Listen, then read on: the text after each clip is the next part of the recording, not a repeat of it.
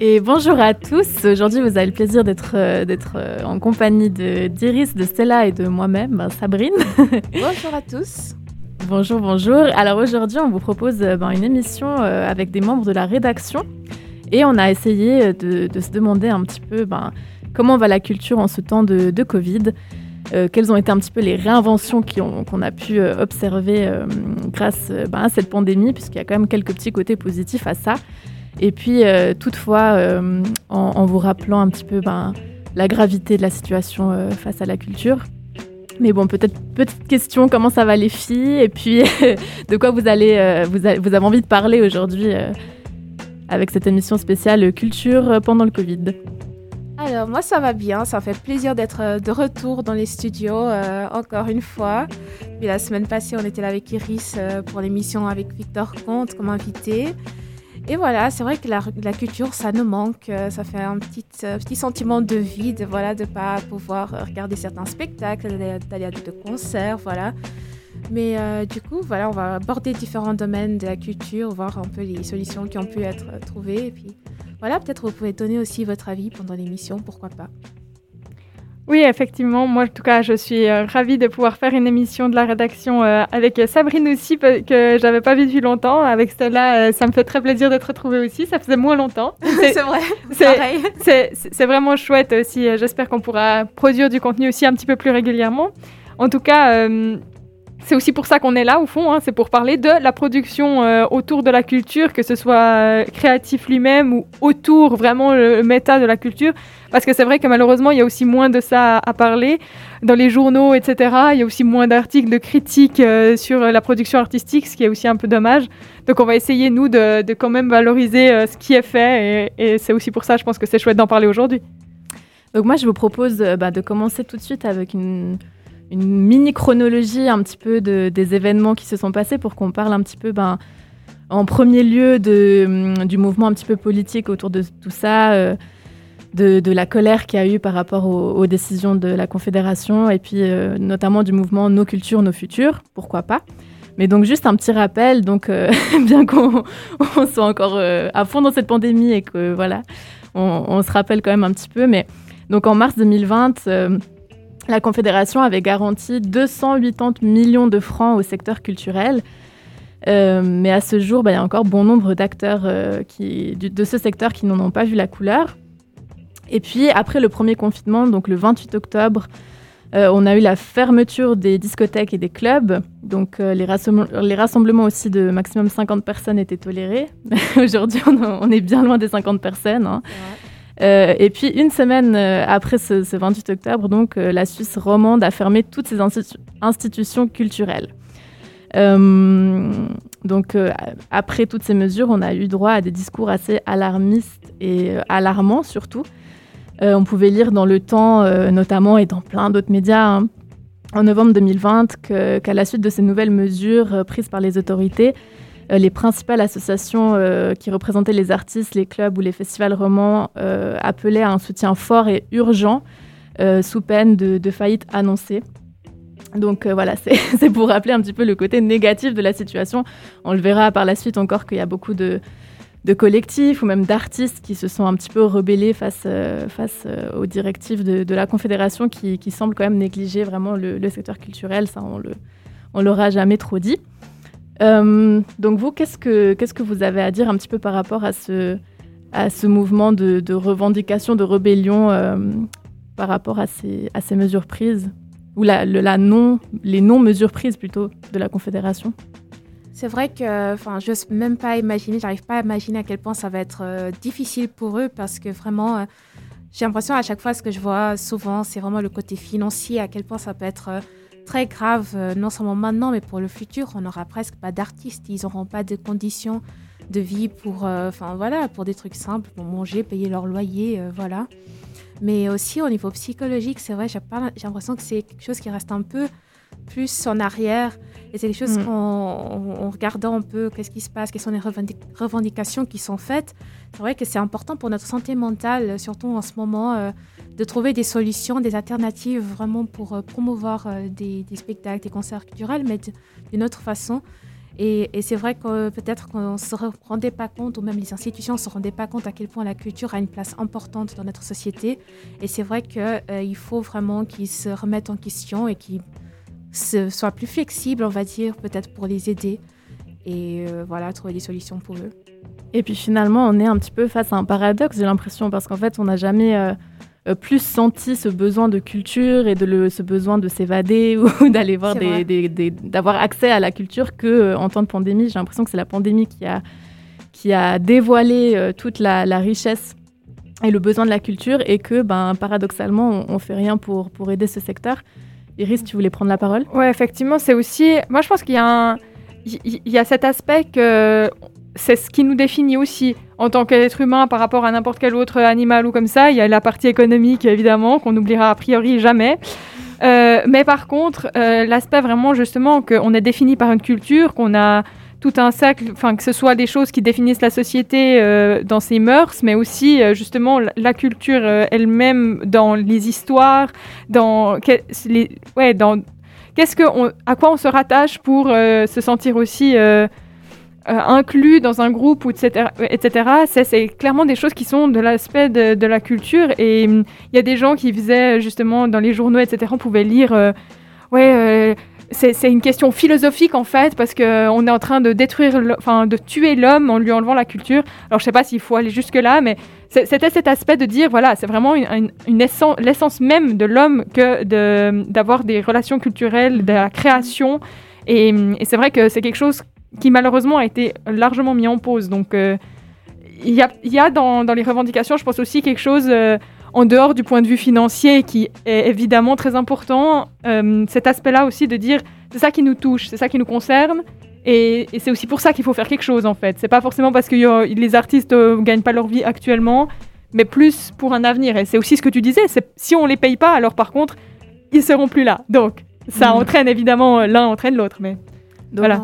Peut-être juste, euh, voilà, pour, euh, pour donner un petit peu plus de résonance à ce qu'on dit, euh, quelques chiffres qui ont été, qui ont été donnés publiquement par la Task Force Culture Romande, qui, est, qui représente en fait, qui a une, espèce d'organisme qui représente des associations fêtières de la culture. Donc il y a Suisse Culture, Suisse Culture Sociale, Cultura, Ciné Suisse, Conseil Suisse de la musique, voilà, qui se sont regroupés dans cet organisme qu'est la Task Force Culture, et donc qui ont révélé euh, un sondage qui nous dit que 43% des acteurs culturels romans euh, ben, craignent de devoir changer de profession euh, à cause des difficultés financières dues à la crise. Donc 43%, c'est quand même pas négligeable. Et puis, près d'une entreprise culturelle sur deux considère sa situation de sérieuse à catastrophique.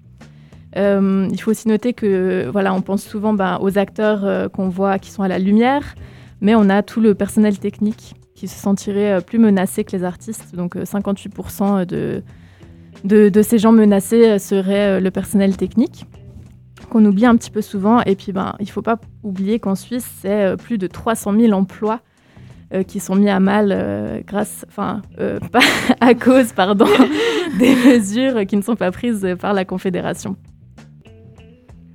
Donc moi je pense qu'on peut passer peut-être à, ce qui revendique du coup euh, la lettre ouverte de nos cultures, nos futurs. Est-ce que tu veux nous en parler un petit peu Stella ou? Oui, alors euh, il y a eu plusieurs revendications qui ont été faites. C'est vraiment euh, voilà, rappeler, un peu la place qui est si importante dans la culture de notre société. On a parlé de la question financière, l'aspect psychologique. et voilà, ils font plusieurs revendications, dont par exemple offrir progressivement, progressivement pardon, les lieux culturels au public.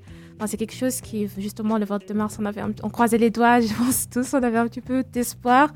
Mais c'est vrai que euh, peut-être euh, une ouverture progressive, peut-être un tout petit peu de personnes, ça ferait juste déjà, ça ferait déjà une petite euh, différence. Et c'est vrai que c'est pour eux très important, principalement au niveau économique. Oui, puis je pense que ça donne aussi un but, tu sais. Tu, tu sais que tu vas pouvoir présenter ton travail, mhm. que tu vas pouvoir euh, montrer, euh, partager ton savoir-faire aussi. Hein. Il y a, mhm. y a la, la, partie revendication peut-être sur les formations continues, je pense que tu y viendras. C'est quelque chose aussi, je trouve, qui est particulièrement touchant, euh, je trouve, parce que c'est vraiment l'idée que leur revendication, c'est pas seulement, ouais, nous, il faut qu'on fasse du fric ou qu'on survive en, en, achetant du pain, mais c'est aussi, on a quelque chose à donner, prenez-le. Mhm. Ouais, enfin, il y avait C'est vrai que les revendications reviennent souvent sur la question financière, de rouvrir. Il y a même la question de, prolonger les, délais 4 de chômage, parce que c'est vrai que ces années-ci, où ils ont plus de problèmes financiers, ça va avoir des conséquences voilà, pour le futur, pour leur retraite par exemple. Et, c'est vrai, j'avais pris une citation où il parle carrément de, par rapport à l'aspect psychologique, il parle carrément d'oxygène, le fait que, cette, que la culture permet une émancipation euh, à ces personnes. Et c'est ce que tu disais avant, Séverine, c'est qu'on a besoin de s'émanciper. On ne peut pas voyager, on peut aller nulle part, on ne peut pas voir nos amis, enfin voilà, on ne peut pas aller à l'Uni pour notre situation. Et c'est vrai que la culture, du coup, serait un peu notre porte-secours en quelque sorte, et là, on, ne l'a pas. Donc euh, voilà. Peut-être pour compléter ce que tu dis aussi, euh, finalement, euh, toute cette pandémie, elle nous, elle nous montre la source du problème. C'est qu'en fait, il y a beaucoup d'acteurs euh, de la culture qui ne sont pas reconnus et qui n'ont pas droit, qui n'ont même pas droit mmh. aux aides de la Confédération. Et donc, en fait, c'est vraiment bah, le, cœur de la problématique serait en fait de, de la représentation de ces acteurs culturels et de la valorisation de leur travail. Chose qui en Suisse est quand même très compliquée. Euh, et, puis, euh, et puis aussi, une, deuxième problématique à ça, c'est qu'actuellement, il y a des secteurs qui sont euh, beaucoup plus précarisés que d'autres. Par exemple, ben, comme le théâtre, la danse ou les musiques actuelles. manquent de soutien, de, soutien de, de la Confédération. Mm-hmm. Et, et, voilà, ce serait peut-être un petit peu aussi tout le débat par rapport à la valorisation euh, comme tu le dis, qui, enfin, voilà, n'est pas là. C'est vrai qu'ils faisaient déjà des revendications avant euh, la pandémie. Mhm. Et euh, c'est ce qu'on regardait justement avant. C'est seulement à partir du 7 janvier 2021 qu'ils ont voilà, commencé à, participer, à aider ces, ces acteurs culturels.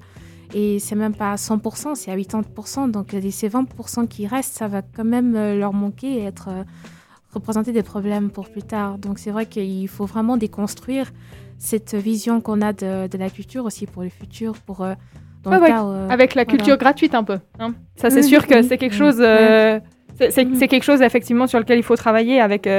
Comme mentionné, mais c'est par, par vous-même, mais c'est vraiment un des points de la lettre ouverte, reconnaître juridiquement et administrativement le statut spécifique des travailleurs du secteur culturel.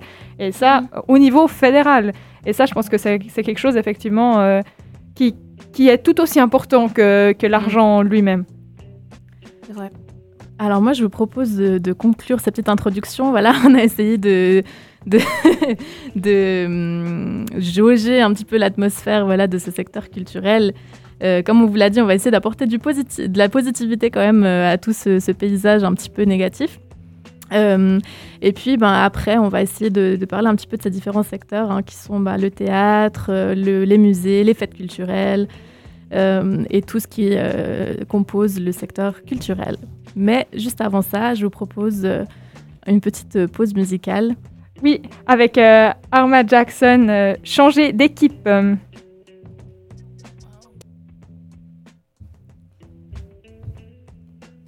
Voilà, donc du coup, on est de retour et euh, je, vais, euh, je vais prendre euh, la main un petit moment sur la partie littérature, librairie. Ce que je vous propose, c'est déjà de, de discuter peut-être de la question en fait centrale qui a vraiment fait beaucoup parler les libraires, les éditeurs, les écrivains. Le livre est-il un bien essentiel ou non essentiel? Évidemment, la première, lors de la première pandémie, on a eu la, la, fermeture complète de les, les magasins, il restait plus que les fruits et légumes, le pain et puis une pilule d'aspirine, quoi. Donc ça, c'est sûr que les livres, à ce moment-là, ils ont été fermés. Enfin, les librairies ont été fermées, les livres étaient considérés comme non essentiels. Arrive l'été, tout le monde profite pour euh, faire euh, une petite, euh, un, petit plein de livres pour l'été. De toute façon, on avait aussi beaucoup de temps pour ça et je pense que les libraires l'ont senti. En tout cas, il y a eu une hausse des ventes quand même. Euh, donc c'est assez favorable de ce point de vue-là. Mais au deuxième donc arrive l'automne et tout le monde le sait, il y a eu le deuxième confinement et une refermeture et là cette fois les livres, euh, bien que tout le monde ait lutté pour, euh, ils étaient toujours considérés comme non essentiels. Et même pire encore, le 18 janvier, tout le monde pensait qu'on allait vers une ouverture et finalement non, les librairies doivent rester fermées avec la possibilité, comme d'autres magasins, de faire ce click and collect. Et alors là, c'est vrai que je vais peut-être quand même mentionner le fait que ce click and collect, ça, a sauvé. C'est un, un mot bizarre parce qu'on a l'impression qu'ils étaient perdus à l'avance, mais c'est quelque chose qui a pu être mis en place pour toutes les grandes librairies qui ont des sites internet, etc. Mais par contre, il y a évidemment tout le domaine de la deuxième main, les bibliothèques, etc., où là, c'est quand même beaucoup plus compliqué. Les bibliothèques, en général, elles ont des sites en ligne, mais les librairies de deuxième main, il y en a une à Lausanne, elle s'appelle La Louve. Eux, ils n'ont pas pu mettre en place un, un tel système puisqu'ils n'ont pas de site euh, en ligne. Ils, récoltent et ils revendent des livres de deuxième main sans les répertorier forcément euh, tous super bien ou, dans un carnet. Euh, voilà, ils, gèrent leur comptabilité, leur stock, etc. Les libraires connaissent leur librairie, mais ils n'arrivent pas à le partager avec le, reste du canton de Vaud. Enfin, même on pourrait aller juste dans Lausanne-Ville déjà, ce serait pas mal. Donc, ces gens-là, typiquement, ils sont quand même dans une difficulté assez intense face à ces systèmes de mise en place alternatifs où on se dit, de toute façon, les librairies, on règle le problème, click and collect et tout va bien. Et du coup, euh, je voulais peut-être euh, avoir vos échos euh, par rapport à ça. C'est déjà une première partie, le non-essentiel, le click and collect, il y a déjà beaucoup d'informations. bah moi, je trouve super intéressant, en fait, justement, ce débat de est-ce que la littérature est un bien essentiel ou pas. Moi, j'aurais tendance à te dire que bah, ça dépend de, ça dépend de, pour, pour certaines personnes, ça pourrait être essentiel et pour d'autres pas. Euh, quoi qu'il en soit, je trouve déplorable, mais finalement, en fait, c'est vraiment, bah, il y a plusieurs conséquences et plusieurs démonstrations qui vont, qui vont ressortir de cette pandémie. Et puis, euh, l'une des, des, principales, euh, de, ouais, de, des principales conséquences, ça va être qu'on va voir en fait le, les laissés pour compte qui vont être les petits commerces, les petits commerçants, les, petits, ben, les petites librairies, comme tu l'as dit. Et finalement, euh, tu vois, que tu, tu, tu, regardes un petit restaurateur, en fait, tout ce qui reste de potentiellement assez petit euh, est laissé pour compte. Et puis, euh, je trouve qu'en fait, c'est juste la démonstration de, de, notre système capitaliste, tu vois, où on a les Zara et H&M qui s'en sortent bien, et, puis, et puis les autres se débrouillent. C'est vrai, c'est vrai. Je pense qu'ils sont dit, ouais, comme tu disais, Iris, voilà, il y a quelqu'un collecte, c'est résolu, quoi. Euh, ils n'auront pas vraiment de problème, mais voilà, ils se rendent pas compte, voilà, que des petites librairies, seraient vraiment euh, dans un désavantage énorme dans cette situation. Et après, c'est vrai, euh, c'est questionner est-ce qu'un livre c'est un bien essentiel ou pas? Personnellement, début de confinement, enfin, on est étudiant, enfin voilà, c'est pas la, j'ai pas vraiment eu ce petit moment de je sais pas quoi faire de ma vie, j'ai rien à faire, qu'est-ce que je vais faire? Il y a des personnes qui commencent à cuisiner, faire du sport, euh, peindre des tableaux. Et c'est vrai que pour moi, c'était pas voilà, je me suis dit je vais, je vais lire plus. J'avais essayé parce qu'avec cette euh, dans cette euh, un peu cette génération de technologie Netflix tout ce qui est genre film en streaming, voilà, c'est quelque chose que je fais plus. Et c'est vrai qu'au moment dans ma vie, je me suis dit, je vais lire plus. Et c'est vrai que pendant ce confinement, j'ai pas ressenti ce besoin d'acheter de, des livres, par exemple. Mais c'est vrai que parmi tous les domaines qu'on va peut-être aborder après, niveau culture, c'est limite celui qui permet une évasion, enfin, de se distraire, de une activité qui finalement pourrait être vraiment euh, bien pour euh, les personnes en confinement. Et finalement, c'est pas si, si simple que ça de trouver des solutions pour certaines librairies, par exemple. Ah, en tout cas, euh, l'aspect du coup euh, essentiel, non essentiel, il a été euh, réglé en France par un décret carrément du gouvernement. C'était dans la vision d'un futur confinement ardu, enfin strict, etc., que les librairies pourraient rester ouvertes ou en tout cas c'était vraiment l'idée de mettre justement le livre en situation essentielle et euh, comme le disait la présidente du syndicat euh, de la librairie française, elle s'appelle euh, Anne Martel, et elle dit qu'en fait, fermer les librairies est contraire aux valeurs de la République. Elle est allée assez loin et assez clash dans son propos en disant, voilà, c'est une valeur en fait de la République de France que de permettre un accès à la culture, un accès à la littérature. Donc en tout cas, c'est passé. En Suisse, les revendications continuent. J'ai l'impression, je ne sais pas si vous avez eu, vous, vent d'avancées incroyables, mais de mon côté, on est toujours au point mort. Hein. le, truc euh, sur lequel on pourrait peut-être euh, avancer aussi, c'est la position des éditeurs dans tout ça. Les éditeurs, euh, au départ, ils sont un peu au chômage dans le sens où ils n'osent pas trop commencer à lancer des livres. Il n'y a personne qui va pouvoir faire leur promotion. Les salons du livre sont, se ferment. Il n'y a pas de séance de, de dédicaces, il n'y a pas de possibilité de réellement faire une promotion des livres. Les gens ne peuvent pas aller dans les librairies et se faire conseiller par leur libraire d'acheter ce nouveau, cette nouvelle sortie. Donc c'est plutôt à l'arrêt, c'est plutôt on n'essaye pas, de toute façon on va perdre de l'argent dessus, etc. Et puis au final ils arrivent là en 2021 et ils sont en fait ils croulent sous les nouveaux scripts parce que justement, on parlait de qu'est-ce qui se passe de positif, etc. Et ben, typiquement, ça, la création ne s'est pas arrêtée. Donc, en soi, des, nouveaux scripts, il y en a peut-être moins que d'habitude, etc. Mais comme ça ne se fait pas au fur et à mesure, et ils se retrouvent sous une montagne. Et c'est vrai que hum, c'est pas non plus favorable pour eux. Au final, il faut qu'ils arrivent à, gérer ça et peut-être aussi qu'on leur permette d'avoir une vision, un espoir d'une fois pouvoir faire des publications dans des, dans des bonnes conditions avec euh, peut-être certains événements adaptés, etc. Et je trouvais ça dommage de, de, remarquer en fait que le flou et le fait que cet aspect littérature soit tellement délaissé en, en pensant qu'on a déjà trouvé des solutions, de remarquer qu'en fait, il y a énormément de, problématiques qui restent. Et typiquement ça, ben, comment faire pour euh, permettre à ces éditeurs d'avoir les fonds pour publier et puis même si euh, le décollage euh, pour l'achat des, des, nouvelles sorties est plus long, quoi. Et puis peut-être qu'on se rend compte avec tout ça, comme dans beaucoup d'autres d'autres milieux de, ce secteur, que la clé quand même très facilitante de tout ça, c'est le digital, tu vois, de, de publier des livres, bah voilà, avec l'accès en ligne, enfin voilà, que les petites librairies se entre guillemets se modernisent un petit peu et puis ben qu'elles ouvrent leur site, même si voilà, ça engendre quand même des frais, euh, enfin voilà, ça engendre toutes sortes de, de, contraintes, mais peut-être que c'est ça la clé, c'est que maintenant on va vers un monde vraiment où si on n'est pas digitalisé, euh, on, on, compte plus sur le marché, on compte plus euh, voilà, aux yeux de la, de, de la politique. Quoi. Non, c'est un, un, un, très bon point. Je pense que sur l'objet livre, mm. on pourrait discuter encore des heures et des heures, parce qu'en soi, c'est vraiment un domaine très intéressant. Et c'est vrai aussi que la, partie digitale du livre, je pense que ça inclut euh, notamment la lecture sur tablette ou sur ton ordinateur ou, ou imprimé sur feuille A4, euh, enfin voilà. Euh, mais cet aspect-là, c'est une chose, mais après, c'est sûrement aussi comment, comment tu te retrouves à choisir quelque chose en ligne. Et c'est vrai que je pense qu'on le choisit différemment, très honnêtement. Mm. Euh, bien qu'il y ait toujours la quatrième de couverture qui soit mise en avant, euh, la, page de, titre également. Euh, quand tu scrolles et que tu es noyé dans, un catalogue online, c'est pas la même chose que quand il est mis en valeur sur une étagère, dans un coin à côté d'une fleur, avec le chat à côté ou pas. Enfin, mm. tu seras attiré irrémédiablement par d'autres choses. Est-ce que c'est bien ou mal? J'en sais rien. En tout cas, je pense que l'objet livre, il a encore une grande signification pour nous et, qu'on y attache une certaine importance. Euh, et, je pense ouais, que ça, c'est quelque chose indépendant. Enfin, il y a d'une part la lecture elle-même, mais je pense que le choix aussi vers quoi tu te tournes, qui est largement influencé par euh, les catalogues en ligne.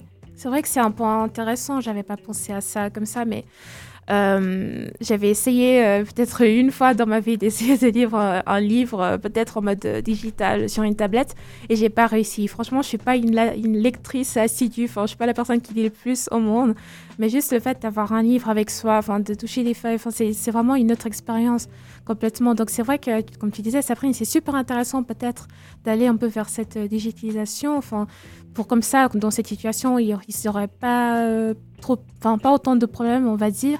Mais c'est vrai que c'est peut-être quelque chose qui reste un peu flou peut-être pour certaines personnes d'aller vers ça. Du coup, euh, voilà, il n'y a vraiment pas de solution miracle et puis on va voir comment ça évolue. Mhm. Et puis surtout, on en a marre d'être devant les écrans. Hein. Je crois qu'en tant qu'étudiant, avec nos cours en ligne. Voilà. Et voilà, moi je reçois bientôt mes lunettes euh, de, comment on dit, anti-lumière bleue. voilà. Donc voilà, j'espère que ça va, ça va protéger un petit peu mes petits yeux, mais euh, bah, en tout cas, merci beaucoup Iris. Je sais pas si tu voulais ajouter euh, quelques points. Sinon, non, non, je crois que je vais vous proposer Maquale Idea de Pino D'Angio. Je propose de continuer la discussion en parlant un petit peu du théâtre et des, performances, enfin de, des arts de performance en soi. Donc, ben, je vous avoue que j'ai surtout parlé un petit peu de musique, salle de concert, festival. Parler un petit peu de la réinvention, de comment on s'est adapté à des formats différents que celui présentiel euh, pour pallier aux fermetures bah, des théâtres et des salles de concert. On a euh, plusieurs exemples euh, qu'on peut citer quand même pour nous donner un petit peu d'espoir.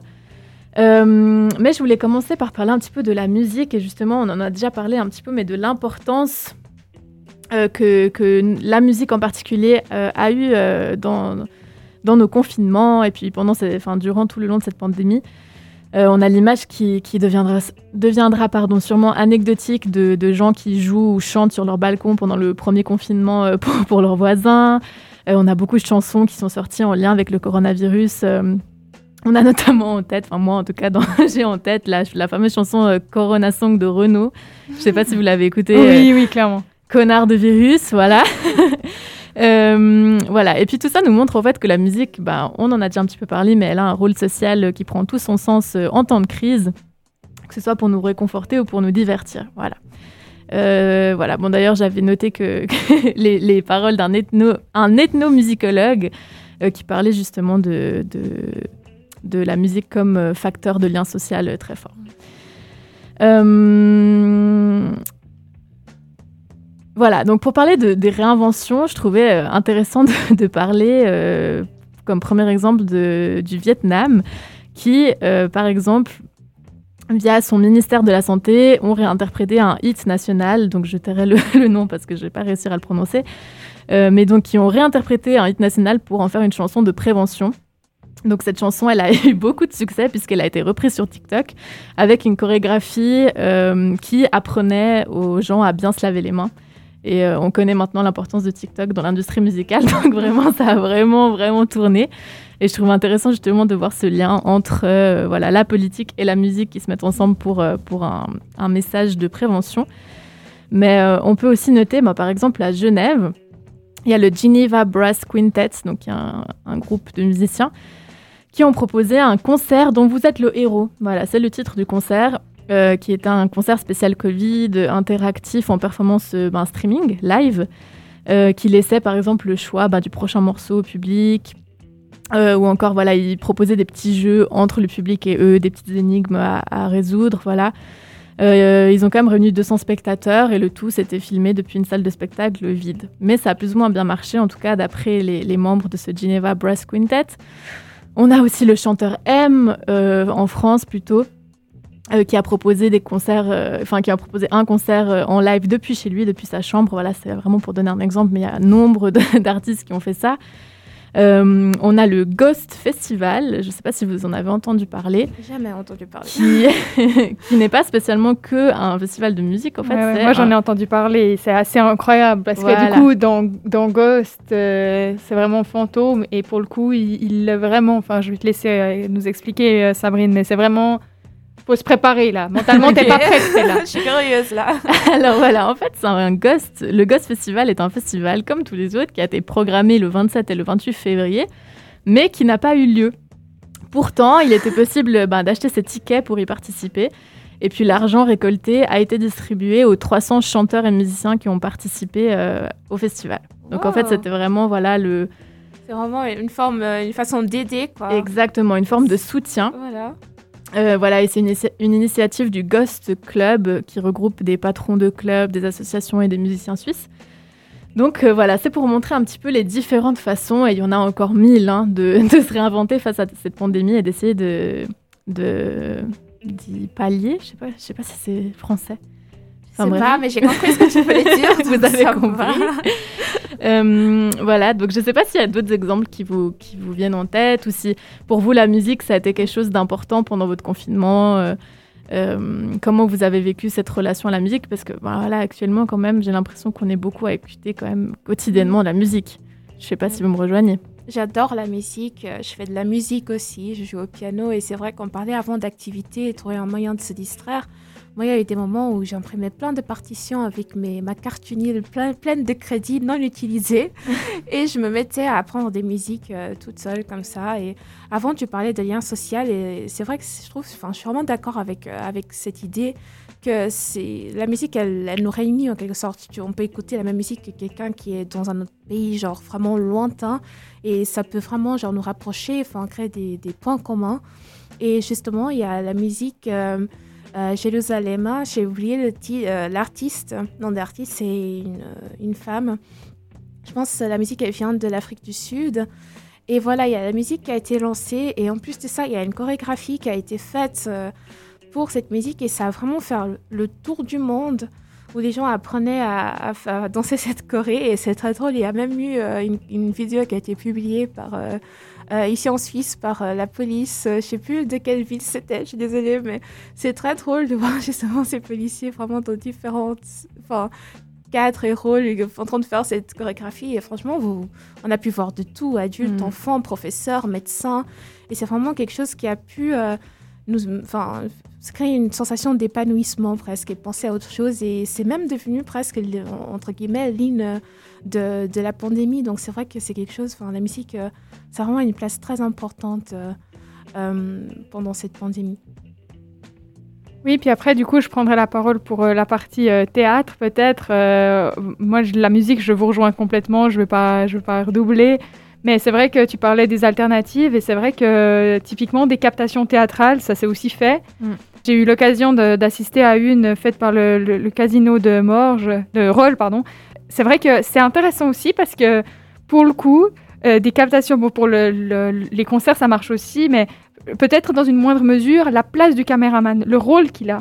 Mm. Parce qu'au final, il va devoir te faire zoomer sur des visages, te faire dézoomer sur des scènes, euh, recadrer légèrement. Alors souvent, ils font pas des choses complètement fancy, ils veulent pas faire un film, donc on voit quand même toute la scène avec tous les acteurs qui, qui, se, qui se, déplacent et, et l'ensemble de la scène. Mais c'est vrai qu'il y a des moments où ils vont quand même se focaliser légèrement plus sur ça, légèrement plus sur ça, et c'est vrai que euh, c'était bon, j'étais déjà très contente euh, initialement de pouvoir regarder une pièce de théâtre une fois, ça faisait longtemps. Et, c'est vrai que hum, je me suis beaucoup plus concentrée sur l'histoire, sur euh, l'interprétation, etc. Le, questionnement sur euh, que me faisait découvrir le caméraman m'est venu peut-être plus tard. Mais c'est vrai que c'était pas anodin, en fait. Et, je pense que c'est aussi chouette de, voir que, pour une fois, ce type de métier prend aussi peut-être son importance et on lui montre aussi sa place et, et son honneur en soi. Euh, parce que c'est grâce à lui que ça se fait, alors que souvent, caméraman, ben voilà, il mhm. y a le petit crédit à la fin, quoi. Voilà. Et c'est vrai que c'est intéressant. euh, que tu mentionnes ça parce que c'est presque du théâtre réinventé.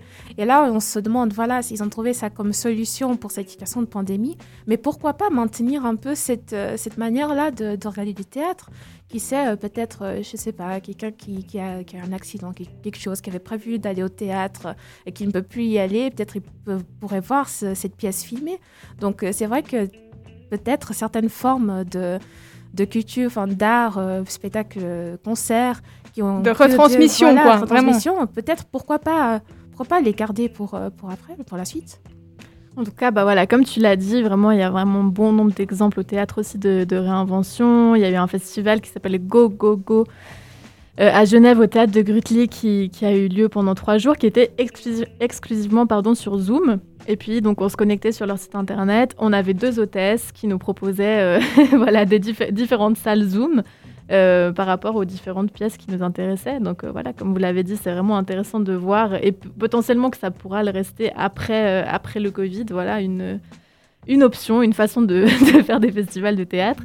On a le Metropolitan Opera de New York, voilà, qui, a offert tous ses opéras en streaming. offert, pardon. Qui, oui, qui a proposé tous ces, tous opéras en streaming.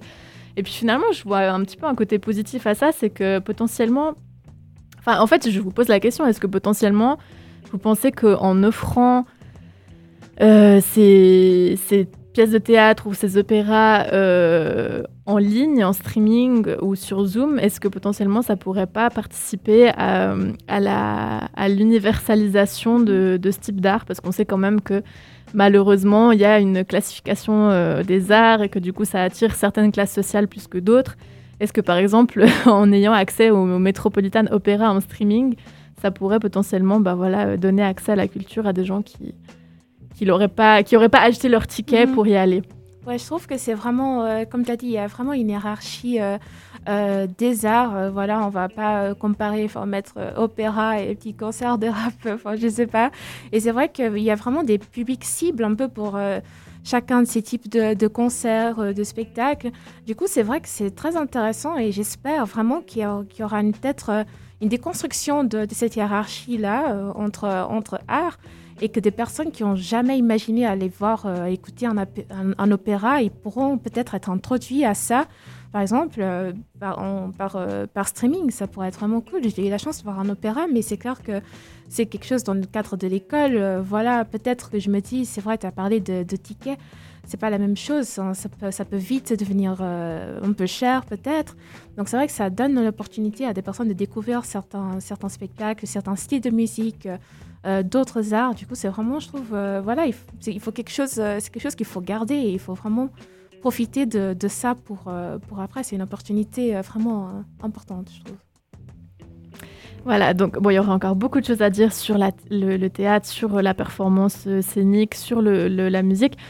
juste bah, pour conclure ma, ma, petite partie, je voulais quand même revenir sur, sur une violoncelliste valaisanne euh, qui a été relayée dans beaucoup, beaucoup de médias. Je ne sais pas si vous en avez entendu parler. Elle s'appelle Estelle Reva.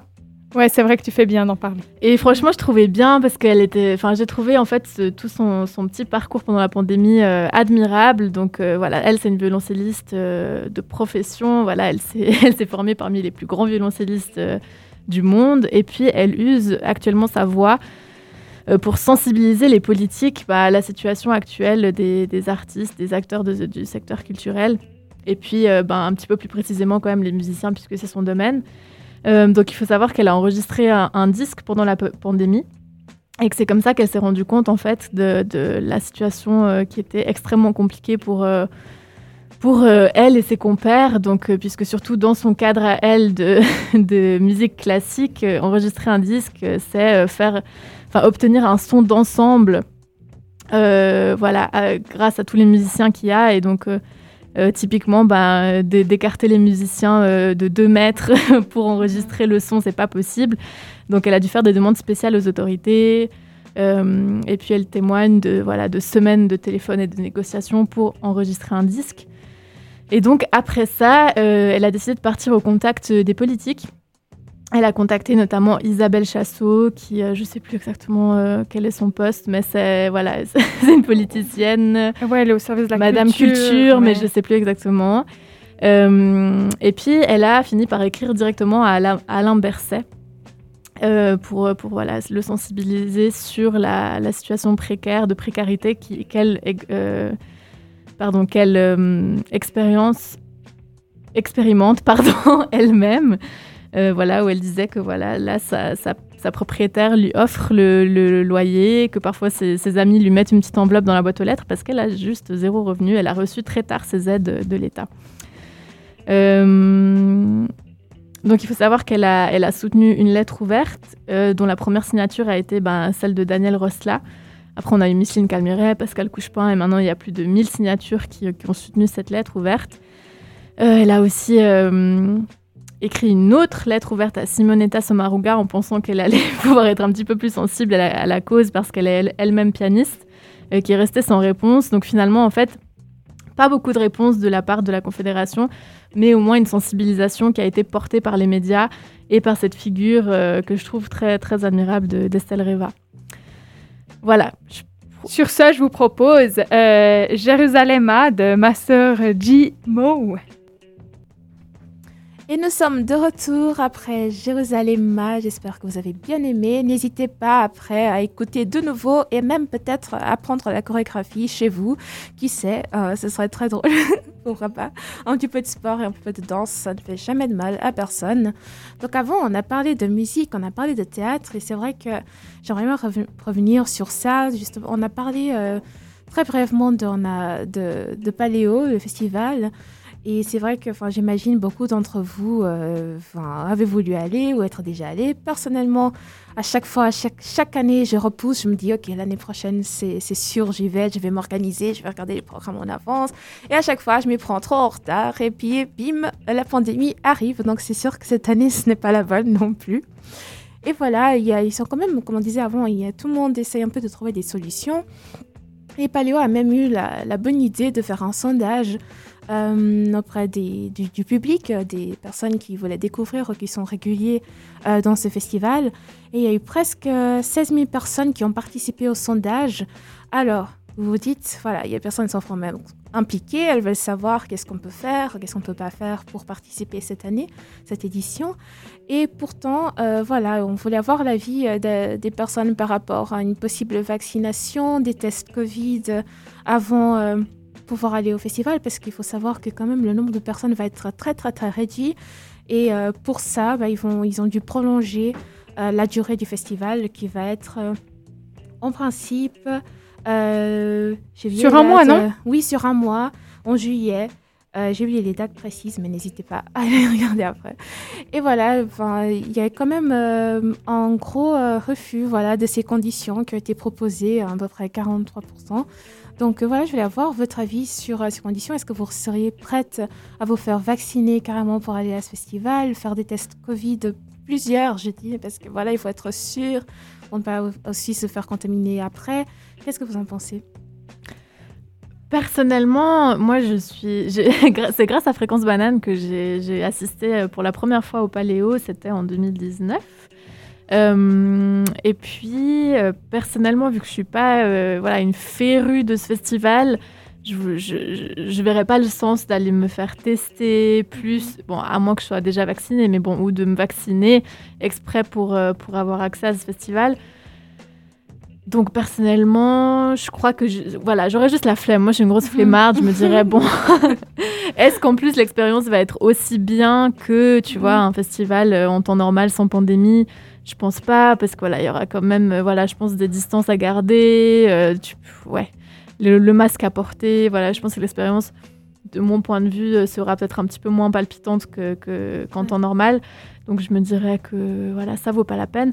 Mais par contre, pour quelqu'un de totalement assidu qui va chaque année, qui plante sa tente là-bas, euh, c'est vrai que je trouve que c'est pas si contraignant que ça en fait pour mhm. l'expérience qui peut toujours être chouette et euh, euh, voilà. Ouais, après, je pense qu'il y a aussi toute la question de, ben, justement, de faire la distinction entre un test et, une vaccination, etc. Donc, des, des, des, questions plus médicales. On va pas entrer dans un débat maintenant, là, sur ça. Mais c'est vrai que Typiquement, est-ce que euh, se faire euh, tester pour avoir accès à euh, une prestation en, soi, en soi, quelle qu'elle soit, est-ce que c'est là aussi le sens de ces tests? Est-ce que tu dois te faire tester pour pouvoir participer à un événement à risque ou justement on essaie de, on teste pour dépister, pour pouvoir soigner dans le cas et, et ça, c'est vrai que je pense que c'est cet, aspect-là de la part de Paléo, ça montre une bonne volonté. Je trouve ça super de vraiment se dire voilà, on va essayer de mettre quelque chose en place. Quelles sont les mesures sanitaires à, qui doivent l'accompagner? Mais je pense qu'il y a une réflexion peut-être plus euh, coordonnée qui devrait se faire euh, pour avoir une meilleure, euh, une meilleure compréhension des différents outils médicaux à disposition aussi. Et c'est peut-être pas pour rien que la population elle est contre. C'est peut-être pas en se disant, mais qu'est-ce que je vais me faire tester pour aller finalement dans un truc à risque? Du coup, ce serait plutôt après. Mais enfin, peut-être qu'il y a cet aspect-là qui met aussi un peu le doute au fond sur euh, la légitimité, l'utilité, le pourquoi du comment un petit peu. Mais par contre, le fait que des festivals euh, fassent des pieds et des mains pour essayer de proposer du contenu musical, etc., je pense que c'est super. Et je pense que le fait aussi qu'ils demandent à leurs auditeurs, à leurs spectateurs, qu'est-ce qu'ils seraient prêts à faire, euh, qu'est-ce qui les intéresserait le plus je pense que c'est aussi vers ça qu'il faut aller parce qu'on est vraiment dans une époque où on choisit tout, euh, on veut absolument avoir le contrôle sur les choses, on dit toujours ce qu'on préfère, tout le monde donne tout le temps son avis, donc euh, autant le considérer. Et je pense que dans ce sens, c'est vraiment une très bonne chose que la question se soit posée, que ça a été concrétisé aussi. C'est vrai qu'avoir l'avis du public, c'est quelque chose de vraiment important en ce moment pour, pour voir quelles solutions peuvent être mises en place ou pas. Et finalement, ça s'est avéré pas si. Enfin, une solution pas si bonne que ça à la fin. Et puis, c'est comme disait Sabrine. avant, personnellement, voilà, une première expérience au Paléo, je ne sais pas si j'ai vraiment envie de voir vraiment ce format un peu en mode réduit. Je ne sais pas quels artistes il y aura. Du coup, c'est vrai que c'est très flou. Mais c'est quand même euh, admirable, je trouve, ce qu'ils ont mis en place et le fait qu'ils essaient vraiment de, faire des efforts pour, euh, pour quand même offrir quelque chose de qualité et avoir euh, que, ces, que ces publics puissent avoir une, une expérience quand même agréable d'un festival, même si ce sera un format complètement différent. Et puis, je tiens à souligner que euh, typiquement, j'ai quand même assisté à la dernière euh, édition du festival LUF, donc le Lausanne Underground Film and Music Festival, qui était déjà en temps de Covid, mhm. euh, qui a eu la chance justement de, se tenir et voilà, où les masques étaient le port du masque était obligatoire, où il fallait garder une certaine distance entre nous et typiquement, voilà, il y avait quand même les buvettes à l'extérieur. voilà, dans les zones extérieures, mais où les gens ne pouvaient consommer qu'une fois assis pour pas justement qu'il y ait un petit peu des masses qui se forment, euh, voilà, que les chemins soient obstrués. Et finalement, je trouvais que c'était une bonne expérience. C'était aussi ma première expérience euh, du LUF. Euh, je pense qu'elle aurait été tout aussi, enfin bien, bien meilleure sans le, Covid, mais voilà, un festival en temps de Covid, pour moi, c'est tout à fait faisable. je pense qu'il faut un petit peu de compréhension de la part de tout le monde. Et, et, je pense que c'est faisable potentiellement sans justement le, la, demande de vaccins, ou de tests. Euh, après, voilà, au risque, et péril de, au risque et péril de chacun. Je pense pas qu'une personne à risque va, va, se mettre en plein milieu d'un festival. Mais autrement dit, euh, j'ai l'impression que c'est faisable, quoi. C'est faisable, c'est un peu le mot de la fin. Hein. Moi, je crois. En tout cas, je vous remercie beaucoup. C'était trop chouette. J'ai eu beaucoup de plaisir. Moi aussi, beaucoup. beaucoup. Et puis, je vais vous laisser sur Can't Hold You Loving euh, de Cano. Et puis, je vous retrouve en fait tout à l'heure euh, pour euh, Parlons Projet. Et puis après, vous retrouverez les garçons aussi de 18 à 20. Merci beaucoup et puis à tout bientôt. À bientôt. À bientôt.